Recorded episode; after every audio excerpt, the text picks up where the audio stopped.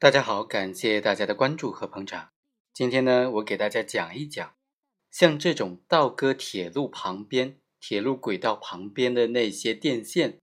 这种行为该怎么定性呢？当然，它这里的电线并不是一般的电线，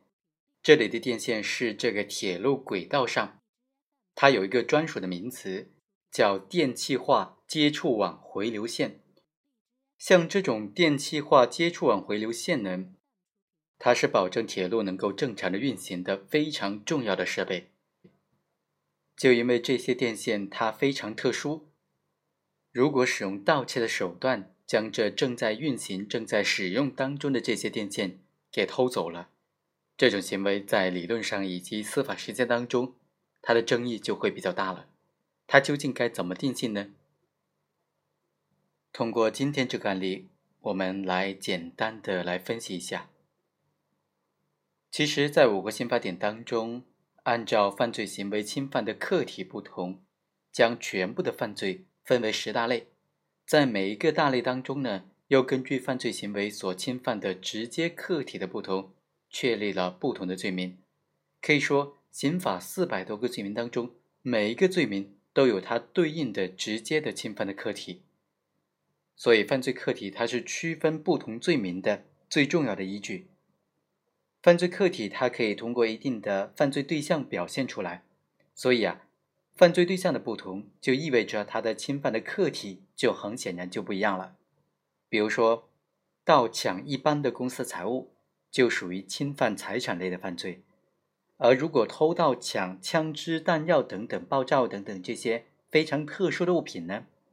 那就可能是属于危害公共安全的犯罪了。物理属性同一的这些犯罪对象，在不同的条件之下，也可以呈现出来是不同的犯罪客体。比如说，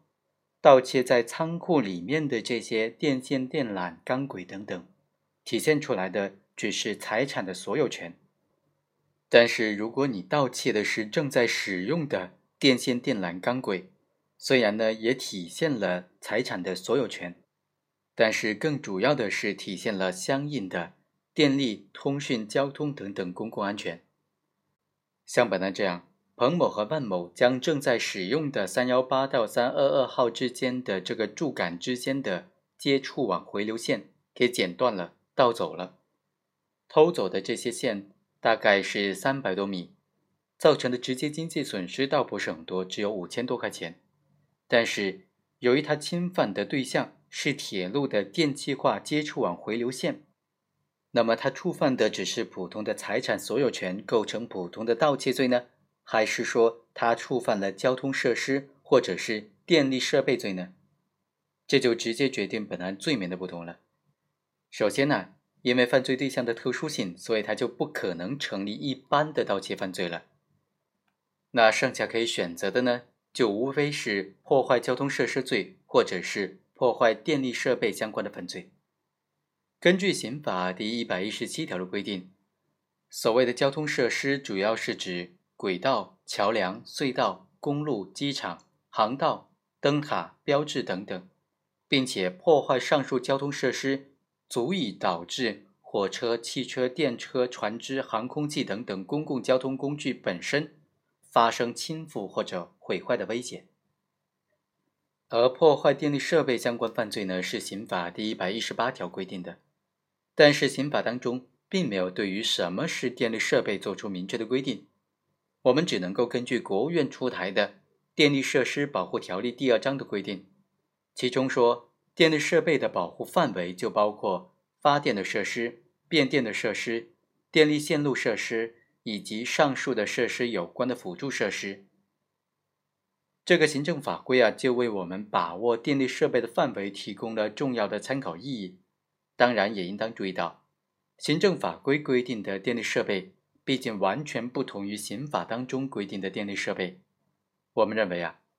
刑法所讲的电力设备，应当是指发电的设备、供电的设备、变电的设备，或者是输电的设备。破坏这些设备呢，就应当构成破坏电力设备罪。但是，行为人如果破坏的是和上述电力设备相关的辅助设施，却不一定构成破坏电力设备罪了。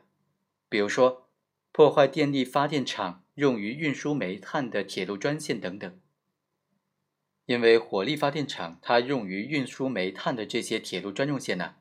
虽然也是电力设备的相关辅助设施，但是它本身仍然具有独立的属性，应当是属于刑法所保护的交通的设施。所以，破坏火力发电厂用于运输煤炭的这些铁路的专用线，就应当定性为破坏交通设施罪，而不是破坏电力设备罪。像本案当中这种。铁路的电气化接触网回流线，它是牵引电流的重要的通道，它的作用相当于普通照明电路当中的零线。被剪断之后啊，将会造成牵引供电系统回流电路不通畅，电路参数也会发生变化，电能损耗加大，牵引变电所呢将不能可靠的发生运转，严重的时候将导致电流短路。所以啊。铁路电气化的接触回流网线呢，它和轨道、桥梁、隧道、公路、机场、航道、灯塔、标志等等这些设施啊，它是不同的。实际上呢，它是起着保障电力输送通畅的这种作用。偷走这样的回流线呢，将有可能导致电力的供应系统的中断，牵引机车将失去动力而停车，但是车本身并不会发生倾覆或者毁坏的危险。所以，铁路电气化接触网回流线虽然是交通设施的辅助设施，但它本身又具有独立的属性，所以将这种线路认定为是电力设备更加符合司法实际了。